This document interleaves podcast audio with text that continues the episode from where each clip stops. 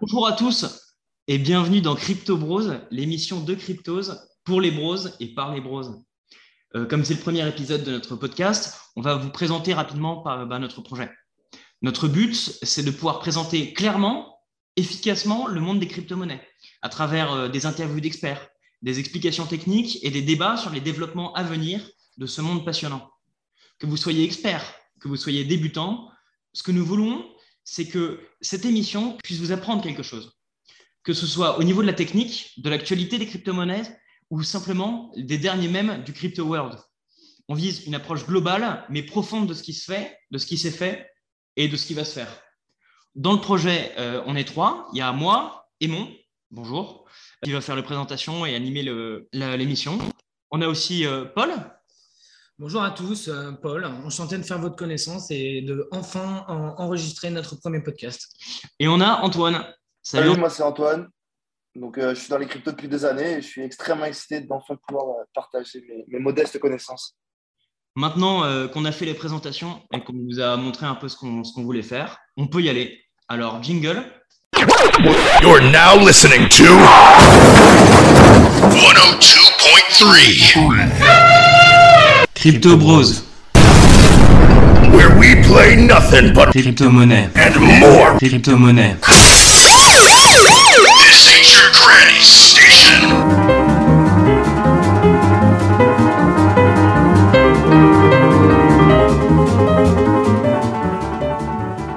qu'est-ce qu'on va raconter pendant cette émission? On va vous raconter euh, trois trucs principaux.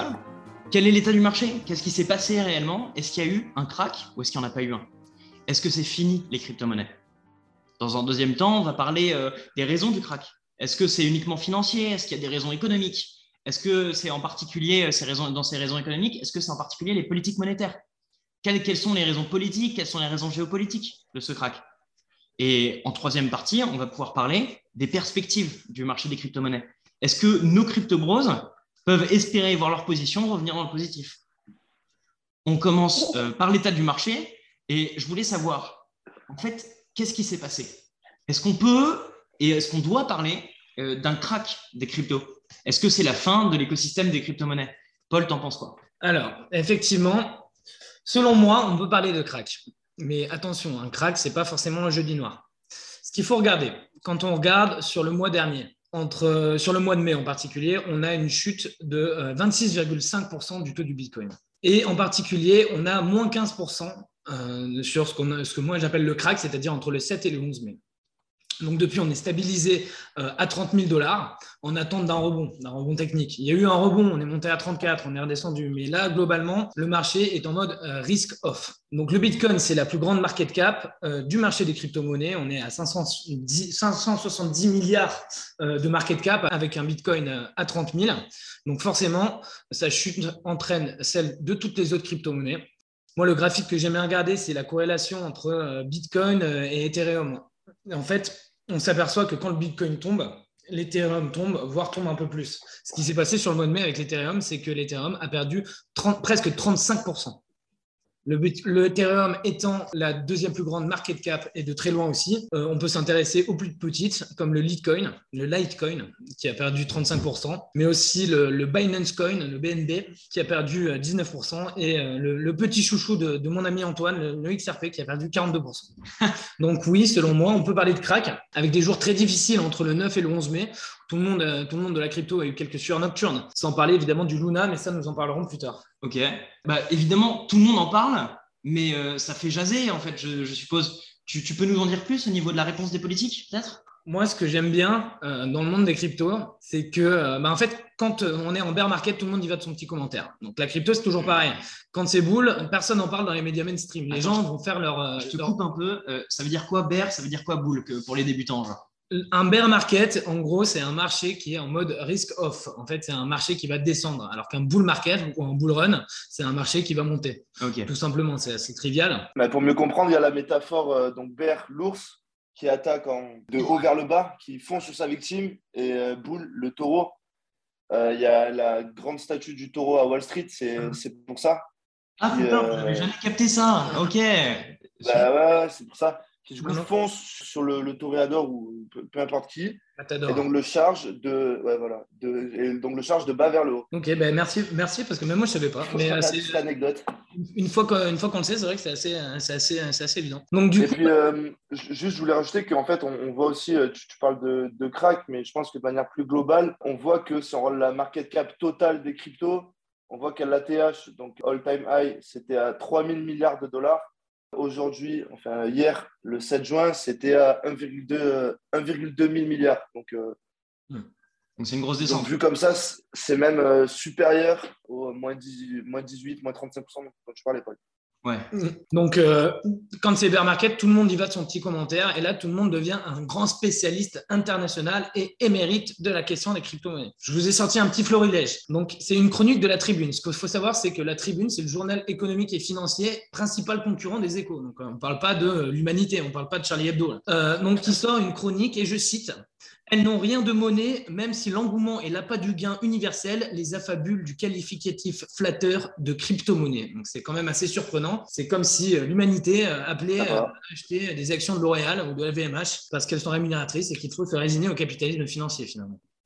Ensuite, mon deuxième euh, qui m'a un peu déçu, c'est Jean-Luc Mélenchon. Alerte, l'effondrement des crypto-monnaies mine tout l'édifice de l'économie de casino qui est le capitalisme financier de notre époque. Alors je suis un peu déçu parce que, euh, ben, en fait, au regard, euh, au regard de la proposition de valeur initiale de la désintermédiation qui est permise par la blockchain et par les crypto-monnaies, j'ai toujours été persuadé que c'était un projet qui était un peu de gauche. Donc on sent que c'est un peu de la pole pot de la part de notre cher Jean-Luc. Mais d'un autre côté, on pouvait s'y attendre. Jean-Luc Mélenchon, c'est typiquement le genre de personnage qui a vocation à critiquer euh, notamment les crypto-monnaies sans rien connaître. Il est un peu vieux, il est anticapitalisme. Il est allié au Et, euh, peut-être. ce qu'il typiquement, ce qui- qu'il fait, c'est euh, faire l'amalgame entre euh, OK, tu as des mecs qui mettent euh, 100 euros, qui ont mis 100 euros il y a quelques années, qui se sont retrouvés millionnaires du jour au lendemain. Ils l'assi- ils l'assimilent directement au grand capital. Et Ouais. par exemple, on voit bien que celle qui a fait passer la proposition de loi euh, auprès du, du Parlement européen, donc l'amendement Amica qui voulait euh, rendre illégal le proof of work, elle était également de son parti. Donc, euh, c'est Ouais. pas si étonnant que ça. Je suis assez d'accord, mais euh, je suis un peu déçu quand même parce que en fait, c'est quand même quelqu'un qui est assez fan des techs et donc du coup, il pourrait être un peu moins caricatural. Mais bon, après, on est en période de campagne législative, donc c'est vrai que bon. On, on se, on se rappelle que, que le premier politique à avoir visité une société qui faisait de la crypto en France, c'était Eric Zemmour qui allait euh, visiter Ledger. À des fins euh, éminemment euh, il voulait draguer de l'Incel, il voulait aller chasser du, il voulait aller chasser du NFT bro. Parce que évidemment, Mélenchon ne ferait jamais. C'est pas du Non, tout son c'est pas truc. du tout son style. absolument pas. non. Non, mais euh, ce que je veux dire, c'est que ce que tu as dit, euh, Antoine, c'est assez intéressant euh, parce que euh, il, il a- il assimile euh, le petit gars qui a mis 100 millions, euh, qui en fait euh, a vu son capital finalement euh, le rémunérer, mais euh, dans une perspective strictement communiste, euh, ce, ce, ce- c'est pas c'est pas un bourgeois, c'est-à-dire qu'il ne détient pas justement les moyens de production en fait. Son capital, on, c'est on va certes. passer euh, sur l'analyse de Marx et on va continuer sur les crypto-monnaies, je pense. Ok, juste une, une dernière, une dernière. Merci, merci. euh, Une dernière, c'est my, perf- my personal favorite. C'est la délicieuse, la magnifique, la splendide, la MILF ultime Christine Lagarde. Pour mettre en contexte, pour mettre en contexte, euh, dans notre groupe d'organisation de l'émission, euh, on a deux personnes euh, qui ont un surnom. Moi, je suis euh, Lagarde hater de droite et toi, Paul, tu es La- Lagarde hater de gauche. Ah, bah oui, Donc, comme que quoi, c'est quelqu'un de très apprécié et qui a beaucoup influencé notre pensée. Elle fait l'unanimité. J'ai toujours dit que la politique, c'était un cercle euh, dont les extrêmes se rejoignaient. Donc, Voilà, euh, là, ça êtes la parfaite, vous en êtes de la parfaite. L'extrême centriste, là. Ok, extrême centriste. Donc, les- Christine Lagarde, les crypto-monnaies ne valent rien. Alors, moi, j'adore. hein, Elle est, donc, elle est présidente de la BCE. Donc, ça ne s'invente pas, c'est la plus grande banque du monde. Elle dit que, comme par hasard, des monnaies désintermédiées et ne nécessitant pas l'intervention d'un État ne valent rien. Personne ne doute de ses intentions sincères. Et si j'étais un peu taquin, je dirais que c'est le moment pour vous de racheter du Bitcoin. Parce que Christine Lagarde est quand même, selon moi, une boussole qui indique le Sud. Ouais. Moi, je, je rajouterais qu'on va, ça, on peut, on, on peut, on peut on va se demander de- sur quoi est basé l'euro, genre. Hein, euh, est-ce que, ça serait, est-ce que ce serait une monnaie Voilà, voilà. C'est- C'est du Beethoven. Papa, papa. Mais ça, je, je voulais juste rebondir sur euh, ce qu'a dit Paul, c'est-à-dire le fait que euh, Lagarde soit une boussole qui indique le Sud, parce que euh, un fait assez rigolo qui s'est passé euh, récemment, c'est que Nancy Pelosi, Ouais. Donc la, politique américaine. Du, Parti démocrate. Du, Parti voilà, celle, celle, celle, qui s'est faite pincer il y a quelques mois pour avoir fait du insider trading, mais bon, là, ah oui, avec son mari, c'est ça C'est plus ou moins légal. ce qui s'est passé, c'est qu'elle a acheté des options, donc des calls in the money, le jour même où le market a complètement bottom. Ouais, ouais, donc, ouais. Donc, euh, bon, voilà, on, en pense qu'on veut, mais bon, c'est euh, voilà, peut-être que euh, c'est en effet l'occasion de, eh ben, de, se remettre à investir. Mais bon. Et pour rebondir sur ça.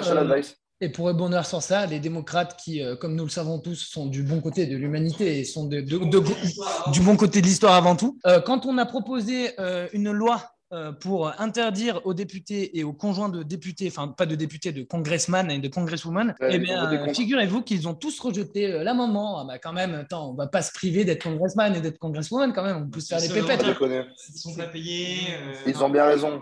Évidemment. Et particulièrement au milieu de ces crashs, Paul, tu nous as parlé du Luna. Et c'est le crash du Luna, ça s'est déroulé le 9 mai 2022 et ça a fait trembler la, la sphère crypto. Son effondrement, est-ce que vous pouvez nous en parler? Quelle est la conséquence Quelles sont les conséquences de ces cracks euh, sur la blockchain Terra et sur l'écosystème crypto en général? Antoine, qu'est-ce que tu en penses, toi? Euh, bah Alors, en fait, rapidement, sans trop rentrer dans les détails, puisque c'est extrêmement, c'est plutôt technique. Mais donc, ce qui s'est passé, c'est qu'on euh, on avait l'UST, qui était ce qu'on appelle un stablecoin algorithmique. Donc, un stablecoin, c'est comme le, Tether ou, ou l'USDC, par exemple. Ce sont des crypto-monnaies qui ont vocation à rester stables en fait, ce que ça permet, c'est très simple, c'est que ça évite de sortir des euh, cryptos pour euh, retourner en fiat. par exemple, en France, tu es imposé seulement quand tu convertis tes cryptos vers le fiat. Donc là, c'est pas mal parce que ça permet de garder une valeur stable quand tu convertis vers des euh, stablecoins sans sortir et donc sans déclencher l'imposition. C'est quoi le système c'est que... Attends, pardon, désolé, mais c'est quoi en fait le système qui permet cette stabilité? Et, donc là, euh, la particularité euh, de l'écosystème Terra Luna, donc euh, l'UST auquel on réfère comme auquel on se réfère comme le Terra et donc Luna qui était sa, contrepartie volatile entre guillemets. donc la stabilité de l'UST, elle était assurée par un mécanisme d'arbitrage avec le Luna. C'est-à-dire qu'en gros, si un Luna valait 20 dollars, ben, tu pouvais changer 20 UST contre un Luna. Donc ce qui, donc, ce qui se passait, c'est que dès que la valeur de l'UST baissait un peu, tu avais des mecs qui venaient, ils faisaient leur arbitrage. Si l'UST était à 99 centimes, tu achetais 20 UST à 99 centimes, donc euh, tu gagnais 20 centimes. Tu changeais ce UST contre un Luna qui valait 20 dollars. Et, euh, donc, euh, bah, au passage, quand tu vendais ton Luna à 20 dollars, tu avais gagné 20 centimes. Donc, le truc, c'est que dès que tu avais une espèce de dépec de l'UST qui tombait un peu en dessous des 1 dollar, tu avais les mecs qui venaient, qui faisaient leur arbitrage. Et donc, vu qu'ils achetaient l'UST, ça faisait remonter la valeur. Pareil à la, et du coup, comment est-ce que ça s'est passé? Comment est-ce qu'avec ce système d'arbitrage qui permettait une, une, certaine stabilité de cette monnaie, comment est-ce qu'on a eu ce crack-là? Comment est-ce qu'on l'explique? Euh, alors c'est là où ça devient un peu complexe et on ne va pas rentrer dans les théories fumeuses parce que euh, si tu en écoutes certains, c'est une attaque de BlackRock et d'autres fonds d'investissement. C'est les Russes. Euh, ouais, voilà, c'est ça. les Russes. Et Toya, et Et, donc, en gros, ce qui s'est passé, c'est que leur système, euh, manifestement, il n'était pas petit de ouf parce que, euh, bon, l'autre, une autre théorie qui, celle-là, est, moins, euh, est moins tendancieuse, on va dire, c'est qu'en gros, il y a un mec, il a fait passer un ordre euh, un peu trop conséquent à un moment, il a un peu dump sa position en UST. Et donc, il y a les gens qui ont commencé à s'emballer avant l'UST, avant l'UST, avant l'UST. Sauf qu'en gros, l'algorithme, il n'arrivait pas à générer des lunas assez rapidement pour euh, maintenir euh, le PEG et l'arbitrage, enfin, et cette, cette, relation d'arbitrage. Donc euh, voilà, en gros, très rapidement, ça c'est des PEG. Il y a eu un effet. Ouais, voilà, c'est ça. Ça s'appelle une spirale, une spirale. C'est un nom en anglais, en français, je sais pas. Au niveau de l'ensemble des cryptos, l'ensemble des cryptos n'a pas adapté son fonctionnement face à ce nouveau risque ou ce risque qui était déjà connu peut-être? En fait, ce qui s'est bah, le, le, truc, euh, attends, le truc, c'est que tout, le monde s'est un peu chié dessus. Et euh, notamment, ce qui a vraiment euh, bouleversé le marché, c'est qu'en fait, tu avais un protocole, un protocole de finance décentralisée qui était lié à cet écosystème Terra Luna qui s'appelait le protocole Encore. Et donc, il promettait des, un rendement de 20% annuel. Donc, c'est un rendement. c'est un rendement lunaire, c'est un truc de fou. Et, et le truc, c'est qu'en fait, des meilleurs Ponzi. Bah, bah, c'est ça. Et du coup, la question, c'était un peu de savoir si c'était un Ponzi ou pas. Mais du coup, euh, ce qui s'est passé, c'est que quand, quand tu euh, loquais ta liquidité sur ce protocole-là, avais, tu devais attendre plusieurs jours avant de pouvoir, avant de pouvoir la récupérer, en gros. Et donc, quand, voilà, et donc, quand le, le DPX s'est passé, que l'UST a commencé à, à, plonger, tout le monde s'est, pardon l'expression, tout le monde s'est chié dessus. Et tous les gens qui avaient leur, leur liquidité bloquée dans ce protocole encore, ben, il y, y, a des milliards, des milliards de dollars qui ont disparu. Et euh, chose assez rare du coup dans l'écosystème crypto, et c'est pour ça que ça a pas mal choqué, c'est que là, du coup, tu as des grosses whales. Donc les whales, c'est ceux qui ont des énormes positions, des trucs que, que, que vous, vous et moi n'avons pas. Typiquement, c'est ceux qui font bouger les marchés. Ben, même ces mecs-là qui, eux, d'habitude, font bouger les marchés, ils ont pris euh, des pertes, mais, euh, mais faramineuses. Quoi. on voit par exemple Binance, donc Binance, le, truc de CZ, le, le, Centralized Exchange, le, le plus grand monde, ils ont essuyé une perte de l'ordre de 1 milliard de dollars, par exemple. Donc c'est colossal et ça a fait euh, trembler le marché et c'est en partie ce qui a causé euh, le, crack, enfin le crack. Euh, on verra plus tard si c'est un crack ou pas, mais donc ce qu'on vit aujourd'hui. Et Terra, aujourd'hui, ça n'existe plus Est-ce qu'il y a un, est qu'il y a un potentiel de, que ça réexiste un jour? Ce qui s'est passé, c'est que du coup, ils ont été euh, finalement euh, assez. Euh, ils, ont été, ils ont gardé la tête froide, en fait. Et donc, il y a une fondation qui s'appelle la Fondation Luna. qui, qui en, gros s'occupe de gérer des fonds pour, s'il faut, faire de l'arbitrage encore plus fort. C'est-à-dire, si ça dépègue, ils sont prêts à investir. Euh, ça dépègue Si ça dépègue, oui. Si ça dépègue, c'est-à-dire si ça perd la valeur du dollar. Si ça descend toute la valeur du dollar, ils, sont prêts à, ils, sont prêts à, ils sont prêts à mobiliser euh, pas mal de ressources pour le faire remonter. Donc, ils ont essayé une fois, ils ont mis l'équivalent de 30 milliards et en fait, ça n'a pas marché. Donc, ce qu'ils ont fait, c'est qu'ils ont décidé de faire euh, le, mécanisme d'arbitrage, mais à l'inverse. En fait, ils ont proposé aux utilisateurs de détruire le Luna pour revenir sur l'UST et pour faire remonter le cours. Bon, aujourd'hui, ce qui s'est passé, c'est qu'ils ont décidé de faire un fork. Donc pour l'instant, c'est un peu en suspens. C'est quoi un, fork, C'est euh, repartir de zéro. Donc ils vont créer un nouveau token à la place du Luna. C'est euh, pas en suspens du tout. Hein. C'est parti, c'est live depuis euh, deux semaines. Hein. Ils ont airdrop, ils ont déjà airdrop le, le, nouveau token. Ouais, de ouf. attends pour moi. De ouf, Et puis et puis la spéculation, si tu, regardes le cours, le lendemain le lendemain que ça a drop, ça c'est complètement sacré la gueule. Une semaine après, ça a pump de une fois qu'il n'y a plus de confiance, même s'ils font des forks, ça sert à rien. Hein. Ouais, voilà, tu vois, genre, ils, ont fait le airdrop à 18 dollars, euh, ça, ça s'est fait dump direct à, enfin, 18 euros, ça s'est fait dump direct à moins de 4 euros. Quatre jours après, c'était de retour à 12 balles, et puis maintenant, ça vaut 3 euros. Quoi. Donc, ça reprend, ouais, après, c'est toujours pareil. Hein. Donc, c'est comme tout, quoi. C'est comme si tu avais Bernard Madoff, demain, il sortait de prison, il dit Ouais, c'est bon, les gars, euh, je fais un deuxième fond, un fork. Cette fois, ça marche, les gars. Ouais, Ma confiance. Euh, Je vais donc, euh, donc, sans surprise. Ouais. En vrai, je suis sûr que ça marche. ça marche. euh, ok. Bon, bah. Je, je rigole, mais il mais, mais, mais, y a eu euh, quantité de, de shitcoin sur ce thème-là. Ouais. Euh, je pense qu'on a fait plus ou moins le tour de la question sans rentrer trop dans les, dans les détails techniques. Je pense qu'on a fait plus ou moins le tour. Donc, j'aimerais en fait qu'on rentre dans la deuxième partie de notre émission. C'est quelles seraient les raisons en fait de la chute générale du, euh, du, du marché des cryptos? Euh, Quelles sont les raisons de la colère? Euh, En fait, qu'est-ce qui, qu'est-ce qui, qu'est-ce qui ferait que ce crack-là, c'est un phénomène isolé et que ce n'est pas la fin du système des crypto-monnaies en général? Alors, moi, sur ça, je, peux proposer une explication. En fait, ce qu'il faut se rendre compte, c'est qu'il y a une grosse corrélation entre euh, la bulle euh, crypto et la bulle tech, plus largement avec le marché des actions. Donc, en fait, ce qui se passe, c'est qu'il euh, y a des phénomènes de télescopage. C'est quoi un télescopage? Le marché, euh, un marché. Quand tu regardes les étoiles euh, la nuit, là C'est ça, c'est exactement ça. Non, mais en fait, un télescope, pourquoi? C'est parce qu'il y a plusieurs lentilles. Donc, ça veut dire que en fait, ce que tu vois à travers la première lentille, euh, ça va grossir avec la deuxième lentille, qui va grossir avec la troisième lentille. Et en fait, dans l'ordre, ça va faire très grossièrement hein, donc le S&P, le Dow Jones, le S&P ou le Dow Jones. Ensuite, ça va faire le Nasdaq. Et ensuite, quand le Nasdaq va se casser la gueule, comme euh, c'est euh, donc les valeurs technologiques américaines, en fait, ce qui va se péter la gueule en premier, c'est le, le, Bitcoin, parce qu'aujourd'hui, c'est plus juste une monnaie, en fait, c'est un écosystème technologique extrêmement poussé. Quand le Bitcoin va se casser la gueule, euh, c'est l'Ethereum qui va se casser la gueule. Et quand l'Ethereum se casse la gueule, bah après, tu as toute une flopée de shitcoins qui sont, qui passé en 2008, en fait. sur, qui sont sur la blockchain. C'est qu'une fois que, as que la, la, confiance est ruinée dans une entreprise, ça va Ok. En fait, un marché, euh, un marché, euh, un marché de valeur réglementée, ça a deux phases. Donc, as les phases, je, l'ai un peu évoqué tout à l'heure, tu as la phase de risk on.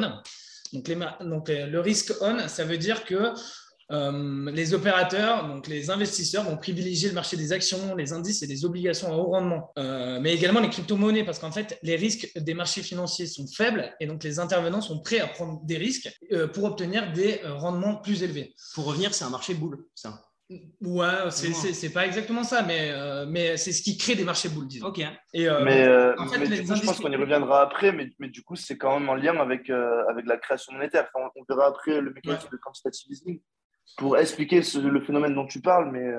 Et après, tu as les modes. Mais c'est pas sans lien du tout tu as les marchés de, Non, en fait, le mode risk on, ce qu'il faut comprendre, c'est que c'est l'environnement qui favorise les crypto-monnaies. En fait, les crypto-monnaies, aujourd'hui, c'est des actifs euh, qui sont extrêmement risqués, euh, qui sont extrêmement volatiles et sur lesquels, ben, en faisant du trading de manière un peu habile, effectivement, on peut avoir des très gros rendements. Euh, mais à l'inverse, dans les marchés risk-off, donc les acteurs du marché deviennent un peu plus frileux et ils préfèrent des actifs solides, des actifs tangibles finalement, au détriment des actifs risqués. Donc ça, c'est dans les périodes d'investiture ou de crainte ou euh, de perte de confiance pour les marchés financiers. Donc les raisons peuvent être diverses, ça va du conflit géopolitique à, justement euh, des politiques monétaires euh, et la fin de politiques monétaires accommodantes comme par exemple le quantitative easing. Et dans ces conditions de marché, les intervenants vont se réfugier sur des obligations solides comme bah, les bons du trésor, l'or ou le cash et en particulier le roi dollar.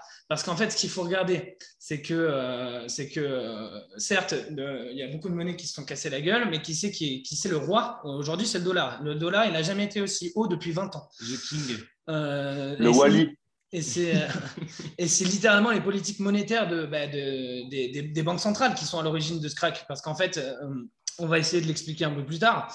Mais euh, donc le Bitcoin, lui, se pète la gueule. Et en fait, il y a des phénomènes de resserrement monétaire, ce qu'on appelle le quantitative tightening, pour contenir. Excuse-moi, Paul, je t'interromps deux minutes. Si tu veux bien, j'aimerais bien euh, revenir un peu sur euh, la, corrélation entre les crypto-monnaies et, la bulle de la tech, parce que je te cache pas que j'avais préparé un petit truc dessus, donc j'aimerais bien avoir l'occasion d'en parler. Oui, oui, excuse-moi. Donc, donc, Paul, je te coupe un peu parce que je vois que tu commences à, à sauter sur la prochaine partie. Je sais que tu as beaucoup de choses à dire euh, parce que tu es quelqu'un de très intelligent et de très cultivé. Mais, euh, mais je pense que c'était important d'un peu développer euh, la connexion, la corrélation entre le marché crypto et le marché classique, notamment celui des valeurs technologiques, parce que parce que c'est typiquement ce qui se passe depuis novembre 21. Il y a eu l'atterrage du Nasdaq, l'atterrage du Bitcoin, et depuis, les deux sont entre guillemets en berre. ah oui, et, donc, moi, ma première euh, piste, c'était que déjà, on a une évolution de la perception des crypto-monnaies. C'est-à-dire qu'avant, elles avaient la réputation d'aller à contre-courant du marché. Euh, tu parlais, euh, Paul, du dollar qui était le, roi, le king, mais donc on disait pareil pour le Bitcoin qui était de l'or digital, une valeur refuge. Et pourtant, ce qu'on voit en ce moment, c'est le contraire. Donc on peut se demander ce qui s'est passé et comment, du coup, les cryptos en sont-elles venues à se corréler de manière aussi forte au marché action et notamment au marché tech.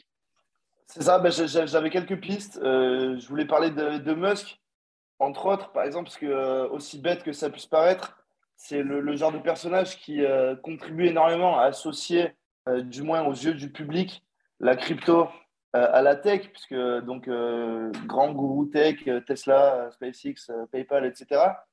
donc c'est sorti sur Twitter. voilà, le, le, milliardaire un peu cool qui n'hésite pas à dire on va accepter les paiements en Doge, en Bitcoin etc. Je vais, je vais retirer Tesla de la cote à 4,20$. Donc, euh, c'est très sympa, sauf que du coup, dans, euh, aux yeux du public, euh, quand il pense à Elon Musk, il pense à Doge, et quand il pense à Doge, il pense à Elon Musk. Hmm. Donc, ça n'aide pas. Et puis surtout, depuis décembre 2017, janvier 2018, pour la petite histoire, c'était moi, à ce moment-là, je suis entraîné dans les cryptos. on a eu le, le, Big Money. Donc, qui a commencé à lui aussi s'intéresser aux crypto, parce que bon, les, rendements étaient, étaient plus qu'intéressants.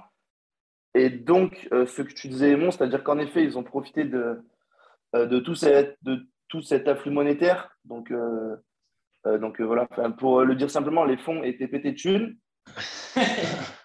et, et, donc, ça s'est vu. Là, j'ai une charte là, de, de, de Coinbase sous les yeux qui nous dit qu'au Q1 2018, 80% du volume échangé sur la plateforme provenait d'investisseurs retail, donc euh, des particuliers, par opposition au Q4 2021, quatre ans plus tard. Euh, cette proportion-là, donc euh, le volume généré sur Coinbase par les investisseurs retail, il n'est plus que de 32%. Donc tout le reste, c'est des, institutionnels. Et dont cette fameuse whale dont tu nous parlais finalement. Euh, ouais, donc c'est whale. Et, euh, mais du coup, c'est intéressant parce que même des banques comme euh, Morgan Stanley dit que, que, justement, mais donc on, y reviendra tout à l'heure, ont contribué à cette grande corrélation entre le, Bitcoin et les, les, equities parce que, puisque eux-mêmes sont tellement sensibles de par donc l'afflux d'argent dont ils bénéficient et aux investissements massifs qu'ils mettent en place sont tellement sensibles donc au changement de politique monétaire et de, euh, de, de, conjecture économique en général que en fait eux leur politique d'investissement si tu veux ils font pas une politique crypto-monnaie une politique equities mhm. ils font euh, la même politique pour les deux donc quand le risque augmente euh, quand, quand, les, quand les taux augmentent et qu'ils voient que bon, ben, ça va devenir un peu compliqué, ben, hop, ils fuient aussi les, les assets les plus risqués. Et donc, euh, bah, les assets les plus risqués, c'est le Nasdaq, c'est les cryptos. Ouais. Ok. Merci beaucoup.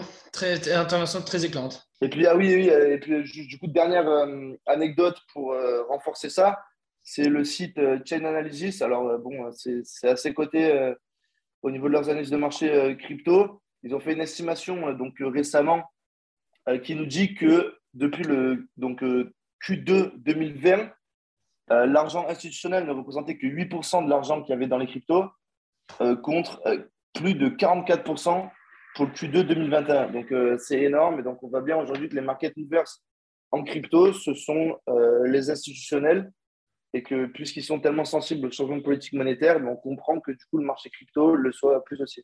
Écoute, je pense qu'on a fait le tour de ce que nous on avait préparé et pour ça, petite surprise, jingle. You're now listening to 102.3 Crypto Bros. Where we play nothing but crypto monnaie and more crypto monnaie.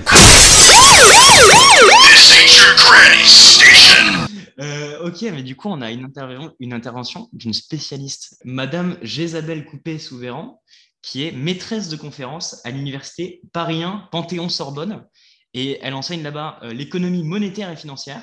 Et elle dirige une formation de master professionnel en alternance dédiée au contrôle des risques bancaires et à la conformité. Et on lui a posé quelques questions justement sur les crypto-monnaies, les mécanismes d'interjection avec euh, l'économie réelle et l'économie financière. Et donc, euh, je vous laisse profiter de cette interview. Quand il y a eu euh, du quantitative easing, on avait vu en cours de prépa, on appelait ça la planche à billets moderne. Alors, ce n'est pas exactement d'imprimer des billets, c'est plutôt donc racheter euh, des obligations et racheter des titres euh, aux banques. Mmh. pour qu'elles puissent à nouveau prêter, c'est ça? Oui, c'est le principe, en effet. Et donc, du coup, cette création monétaire, elle ne s'est pas, pas répercutée sur les prix. Il n'y a pas eu, eu d'inflation. Alors, deux choses. Premièrement, cette création de monnaie par les banques centrales quand elles achètent des titres sur les marchés, euh, ça n'a pas fait, euh, ça, a fait un peu augmenter la masse monétaire, mais pas du tout, euh, pas, dans, pas du tout dans les mêmes proportions. Tu vois, pour te donner, pour te donner une idée, depuis, depuis 2007, si on fait avril 2007 à avril, à avril de cette année 2022, la base monétaire, c'est-à-dire le stock de monnaie centrale, ça a été multiplié par 8. Mhm. C'est énorme, multiplié par 8. Euh, la masse monétaire, elle, elle a triplé sur la même période. Alors, c'est pas rien, tu vois, tripler, c'est déjà beaucoup. Mais tu vois que entre x8 et x3, euh, bah, c'est pas du tout la même chose. Et donc, ça veut dire que euh, les, les, banques centrales ont créé énormément de monnaie. Alors, à la fois en prêtant aux banques et puis surtout en achetant des titres, en faisant du, QE. Euh, ça a un peu contribué à ce que les banques octroient plus de crédit et donc créent elles-mêmes de la monnaie. Mais tu vois que la relation entre les deux, elle est relativement faible. Et par ailleurs, eh bien, jusqu'à la période récente, euh, l'augmentation euh, de la masse monétaire, c'est-à-dire le x3 dont je t'ai parlé, là, le x3 dont je t'ai parlé, ça n'avait pas du tout engendré d'inflation. D'accord? Et euh, c'était un problème. Parce mmh. que, en fait, pendant la période d'après-crise financière et pendant la période de la crise sanitaire, le risque, euh, le risque important, c'était le risque déflationniste. Donc, euh, il aurait fallu, si tu veux, qu'à ce moment-là, cette politique monétaire très accommodante fasse augmenter beaucoup plus vite le niveau général des prix. Ça n'a pas été le cas. D'accord? Ce qui amène à douter beaucoup euh, du caractère monétaire de l'inflation actuelle. Mmh. L'inflation actuelle, pour certains, c'est la conséquence de euh, euh, la politique budgétaire accommodante, de la politique monétaire très accommodante. Mmh. En fait, on peut vraiment douter du caractère monétaire de cette inflation-là, parce qu'en fait, quand les banques centrales créent beaucoup de monnaie, cette monnaie, en grande partie, c'est surtout dans la sphère financière qu'elle circule. Et donc, elle fait augmenter les prix des titres, mais elle fait, euh, euh, elle fait pas, pas, tant que ça augmenter les prix des biens à la conso, précisément parce que, si tu veux, euh, ça ne vient pas augmenter la, la, capacité de dépense de tous les ménages. En mhm. fait, ça augmente la capacité de dépense des plus riches, oui, voilà, c'est ça. ceux qui ont un patrimoine financier et qui voient la valeur de, de leur titre augmenter, ceux qui ont du patrimoine immobilier parce que c'est pour ça qu'un appartement à Paris, euh, le prix d'un appartement à Paris entre 2007 et aujourd'hui a été pratiquement multiplié par 10. Le, CAC 40, euh, le Dow Jones, etc., ne font que battre de record sur record et qu'en fait, nous, au final, avant le Covid, ben, en fait, on n'avait plus entendu parler d'inflation. C'est là que c'est C'est ça. Donc, euh, c'est vraiment, si tu veux, l'impact de cette politique monétaire très accommodante et l'impact de ces mesures dites non conventionnelles, hein, on appelle comme ça les mesures de, de quantitative easing, etc., eh bien, ça, ça a eu euh, comme effet une augmentation du prix des titres, une augmentation des prix de l'immobilier, une baisse des taux d'intérêt à long terme, mais ça n'a pas, euh, pas directement débouché sur, euh, sur de l'inflation des, prix des biens à la consommation, ça n'a pas, euh, pas énormément stimulé euh, la demande, la capacité de dépense des ménages, l'investissement des entreprises. Donc, ça a eu peu d'effets sur l'économie réelle et en revanche, beaucoup d'effets financiers, purement financiers. Donc, euh, l'inflation, elle serait due à quoi aujourd'hui si ce n'est pas, si c'est pas avec. Alors, en fait, il faut que tu fasses la différence entre des facteurs conjoncturels et puis des mhm. facteurs plus structurels. Mhm. Donc, parmi les facteurs Parmi les facteurs euh, conjoncturels, il y a certes en partie, si tu veux, euh, l'effet des plans de relance budgétaires qui ont été massifs pendant la gestion de la crise sanitaire. Donc ça, ça, ça a un peu soutenu la demande. Pour moi, ce n'est pas du tout le principal facteur, mais euh, c'est un facteur qui est, mis, qui est mis en avant. Donc ça, ça a stimulé la demande. L'impact de la crise sanitaire, ça a été aussi une très forte désorganisation des chaînes d'approvisionnement. Et cette désorganisation des chaînes d'approvisionnement, eh bien, euh, ça, euh, elle perdure. D'accord? Elle perdure notamment du fait de la politique zéro Covid en Chine.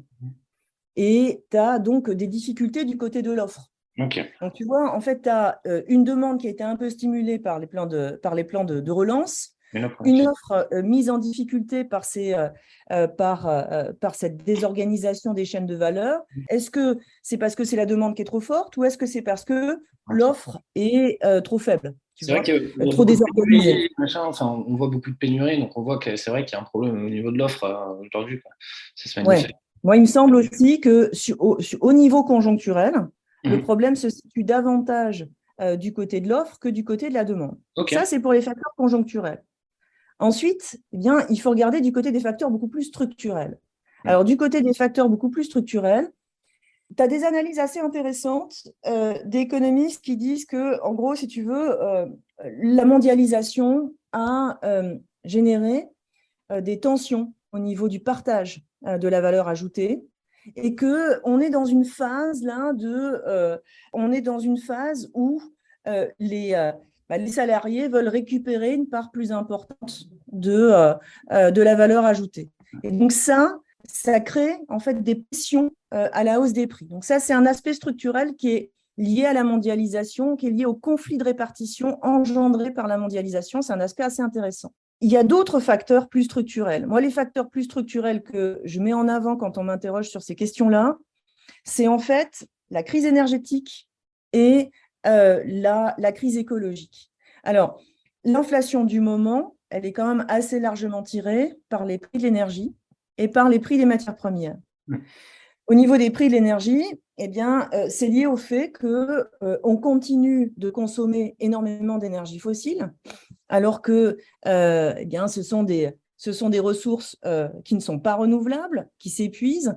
Et donc, tu as, si tu veux, as, là aussi, tu as un désajustement entre l'offre et la demande d'énergie fossile. Et ça traduit le fait qu'on n'a pas réussi jusqu'à présent à changer profondément notre mix énergétique. On n'a pas réussi à moins dépendre des énergies fossiles, à développer les énergies renouvelables. Et donc, résultat de cela, eh bien, on a euh, des prix euh, euh, des prix à la hausse pour les énergies fossiles, pour le gaz et le pétrole. Bien sûr, tous les facteurs géopolitiques, la guerre en Ukraine, bah, ça accentue grandement cette tendance-là, mais tu vois que c'est une tendance de fond, en fait. Voilà. Alors, ça, c'est pour l'aspect prix de l'énergie. Après, au niveau du prix des matières premières, au niveau du prix des matières premières et en particulier au niveau du, prix des matières premières agricoles, mhm. bah là, en fait, il faut bien comprendre que le dérèglement climatique contre lequel on ne lutte pas, pas suffisamment, euh, commence à produire euh, des effets euh, catastrophiques sur certaines récoltes.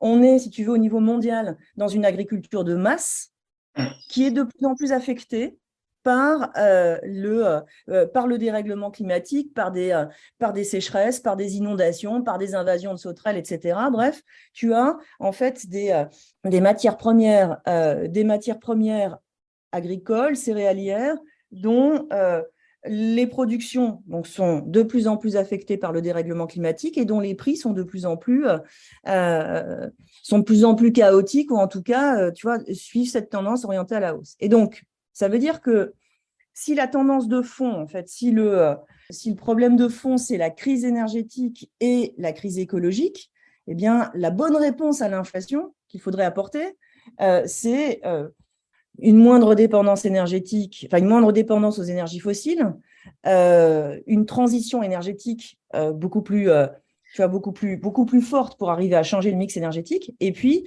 ce qu'il faudrait également, eh bien, c'est euh, euh, une accélération de la transition écologique qui ne vient pas. Alors, il faut que tu saches aussi quand même que ce, genre d'explication, ce genre d'explication, ça peut aller un peu, si tu veux, euh, ça peut entrer en contradiction avec une autre explication que l'on entend, selon laquelle l'inflation va perdurer précisément parce que euh, la transition écologique, c'est inflationniste. Mhm. Parce que le fait, par exemple, tu vois, de, mm. euh, de, eh de privilégier des circuits courts, de mm. relocaliser certaines productions, ça va amener à, voilà, à, produire des choses avec des coûts de production plus élevés et donc avec des, des prix, des prix plus élevés. Alors, cette, cet argument qu'on appelle la greenflation, moi, il me semble quand même, si tu veux, un peu limite cet argument pour plusieurs raisons. Euh, euh, parce que euh, je pense que, en fait, ça surestime beaucoup la transition écologique, et en, tout cas le, point où on en est dans la transition écologique. Moi, à mon sens, elle est à peine amorcée. Mmh et donc, je ne suis pas certaine, si tu veux, qu'on puisse expliquer l'inflation actuelle par la transition écologique. En revanche, bien sûr que l'on peut dire que la tendance risque de perdurer. Hein. mais il me semble que c'est un argument qui est un peu dangereux parce que au fond, c'est un argument euh, qui euh, consiste à, soutenir l'idée qu'il ne faut pas aller trop vite dans la transition écologique, alors que au contraire, euh, si tu veux, je pense que si les facteurs profonds de l'inflation actuelle se situent dans la crise énergétique et dans la crise écologique, alors ça veut dire que pour y répondre, eh il faut au contraire accélérer euh, euh, la transition écologique. Euh, donc, on dit que le Bitcoin est déflationniste. En fait, il est déflationniste, mmh. si j'ai bien compris, parce qu'il y a un nombre limité euh, il y a un nombre limité de bitcoins qui vont être minés. Il n'y en a que 21 millions. Là, on est à 19 millions. Euh, le dernier bitcoin sera miné aux alentours de 2120 environ. Euh, alors, pourquoi, pourquoi est-ce qu'il perd de la valeur quand même? Pourquoi il ne fait pas que monter en valeur? Je pense qu'il y a deux choses à distinguer. C'est-à-dire qu'il faut distinguer d'un côté le, le Bitcoin en tant que projet monétaire alternatif de, euh, donc de, euh, un projet monétaire de, de crypto-monnaie ne dépendant euh, ni des banques, ni des banques centrales, et reposant sur sur une technologie, sur une technologie blockchain avec un certain protocole de sécurisation de, de, sécurisation du, du réseau, le, le, protocole de, de preuve de travail. D'accord? Donc, mhm. ça, c'est l'aspect, je dirais, l'aspect monétaire, ce qu'il y a derrière le Bitcoin, avec des, avec des valeurs, euh, des valeurs assez anti-État, euh, des, valeurs des valeurs libertaires, etc. et, des valeurs un peu anti-système.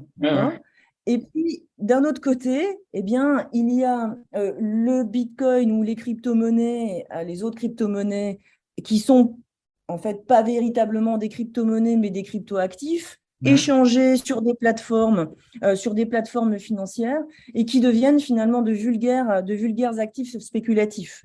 donc il y a les deux, il y a les deux choses, et euh, ce qui est un peu paradoxal, c'est que euh, plus ces crypto-monnaies, enfin plus ces crypto-monnaies s'échangent sur des plateformes et deviennent des actifs, des actifs spéculatifs, et bah, moins ils sont, moins ils sont anti-système et uh-huh. moins ils peuvent constituer véritablement un projet, euh, un, projet un projet monétaire alternatif. Si tant est qu'on adhère, si tu veux, aux, valeurs sous-jacentes euh, du, euh, du Bitcoin. Un projet monétaire, c'est toujours un projet de société tu as envie d'avoir une société euh, anarchiste, libertaire, ben, tu, euh, tu, peux adorer les, euh, le, projet, le, projet Bitcoin. Si, tu, si ce n'est pas du tout tes valeurs, si tes valeurs, c'est plutôt des valeurs de, tu vois, de, de l'ordre du collectif, du, du bien commun, euh, c'est pas vers les, c'est pas vers un projet monétaire alternatif de Bitcoin que tu te tourneras. Ce sera mmh plutôt vers éventuellement des projets de monnaie complémentaire ou des projets, des projets assez différents de, de euh, moi, je travaille sur euh, le, un nouveau mode d'émission de la monnaie centrale, euh, sans contrepartie financière. Sur, tu vois, les, histoires de monnaie hélicoptère, tu en as entendu parler. J'avais lu ton papier sur ça. Voilà, bon, donc mmh. ça, tu vois, ça, c'est d'autres formes de, de, projets monétaires alternatifs. Donc, bref, tout ça pour te dire qu'en fait, tu vois, le, projet monétaire auquel tu adhères, ça correspond nécessairement à un projet de société. Mmh. Donc, le, le projet euh, le, projet Bitcoin, en tant que projet monétaire alternatif, c'est un projet de société sans État, sans intermédiaire, sans, euh, sans banque, où chaque individu a son libre arbitre, etc. Mais en fait, ce projet monétaire alternatif-là, qu'on adhère ou pas euh, aux valeurs sous-jacentes, je pense que c'est un projet monétaire qui est complètement sapé par euh, le, euh, toute la frénésie spéculative euh, autour, autour du Bitcoin. C'est un peu paradoxal, mais en fait, plus les gens, si tu veux, s'intéressent au Bitcoin pour, pour le détenir comme dans leur portefeuille et moins, à mon avis, ça reste fidèle au, projet monétaire alternatif. Et effectivement, pourquoi est-ce que c'est pourquoi est-ce que c'est censé être déflationniste? Parce que il y a une quantité tu l'as dit hein, tout à l'heure, une quantité euh, limitée de bitcoins qui seront, euh, euh, émis. au total, il y aura 21, 21 millions, 21 millions de, jetons, hein, de jetons bitcoin qui, seront, émis. Donc, si tu veux, il, y a une, il y a une rareté dans le protocole d'émission du, du bitcoin et c'est cette rareté qui est censée être euh, censé être déflationniste.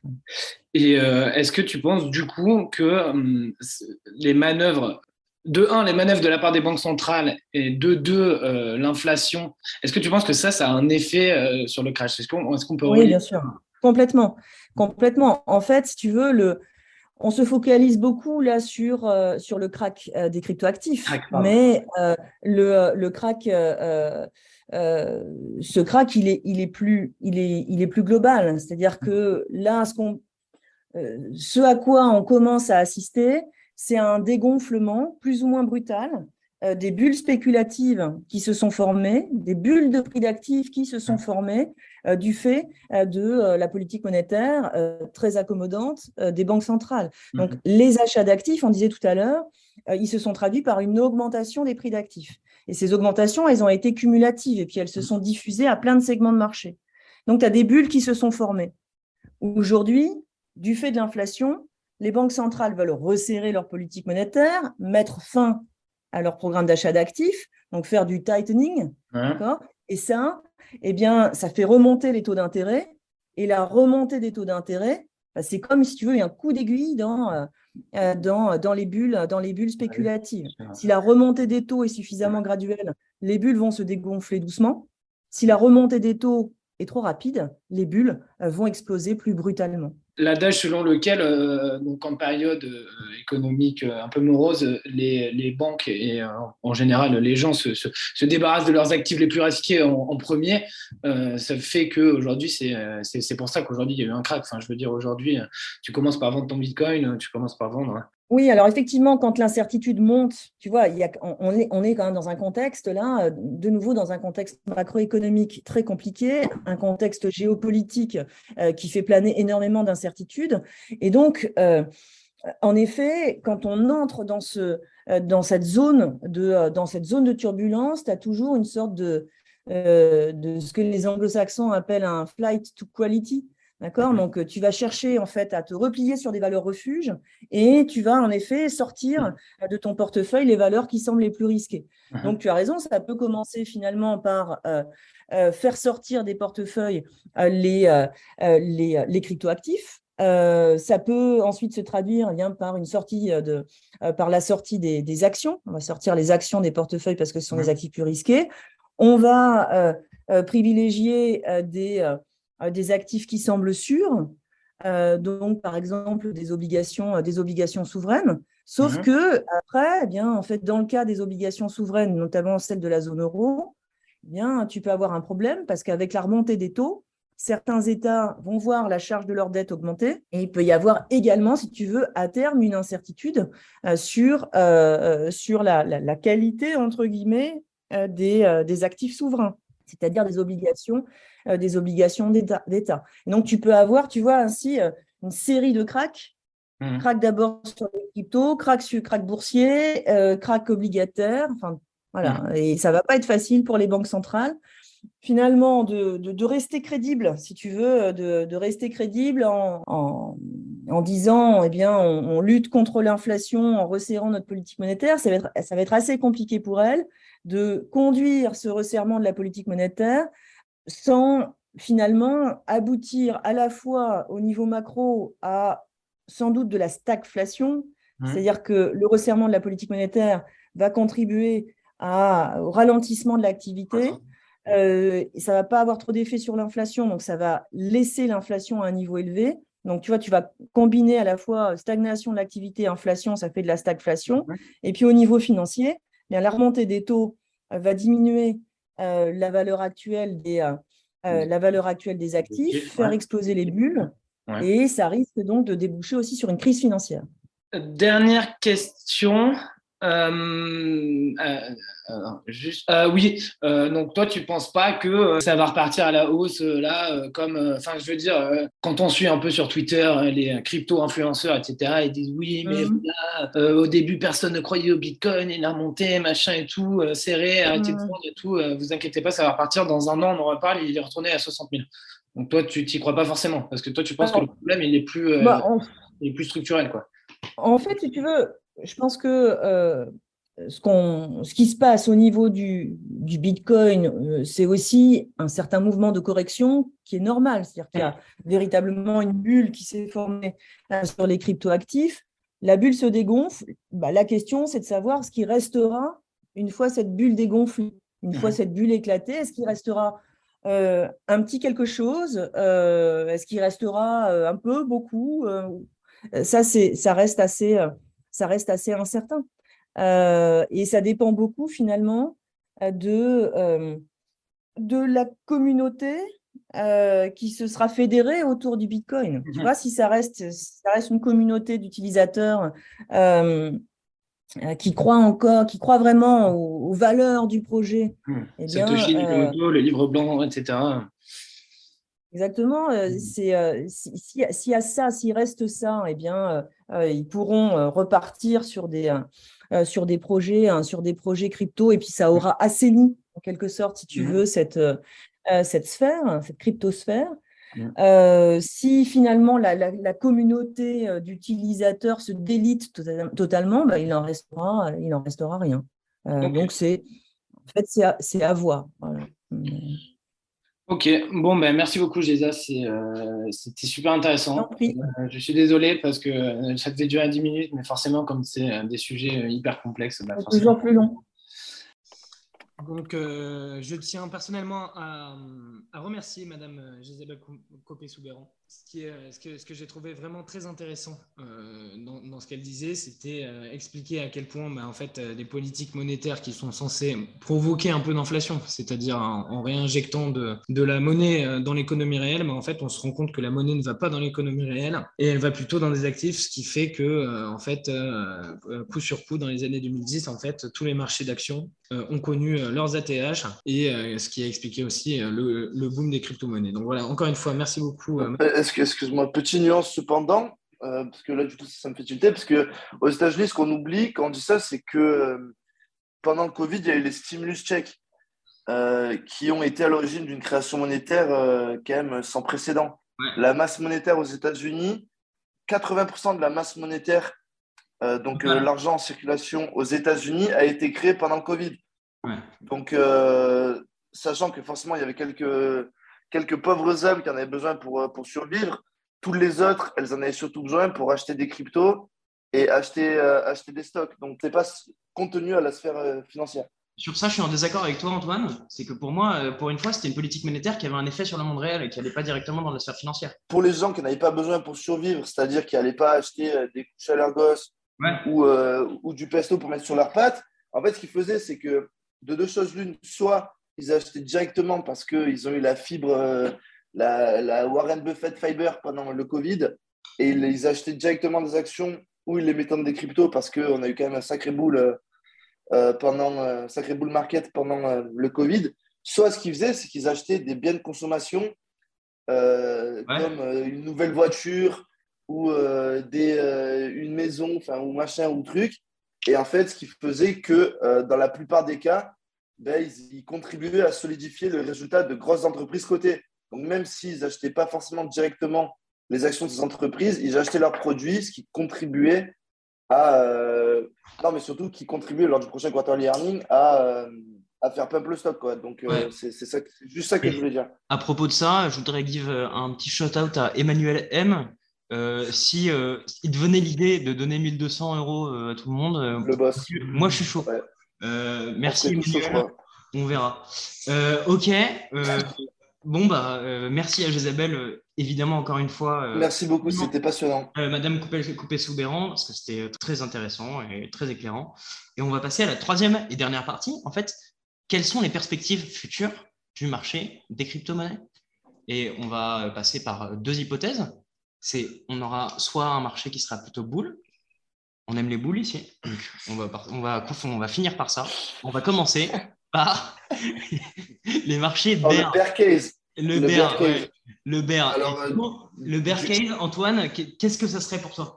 Donc, donc, le bear case, pour moi, c'est euh, d'abord que les banques centrales donc, continuent euh, d'augmenter leur, leur taux directeur et, donc l'impact que ça pourrait avoir sur l'économie, il y en a beaucoup qui parlent d'une possible réception, récession pardon, Q3, Q4 2022.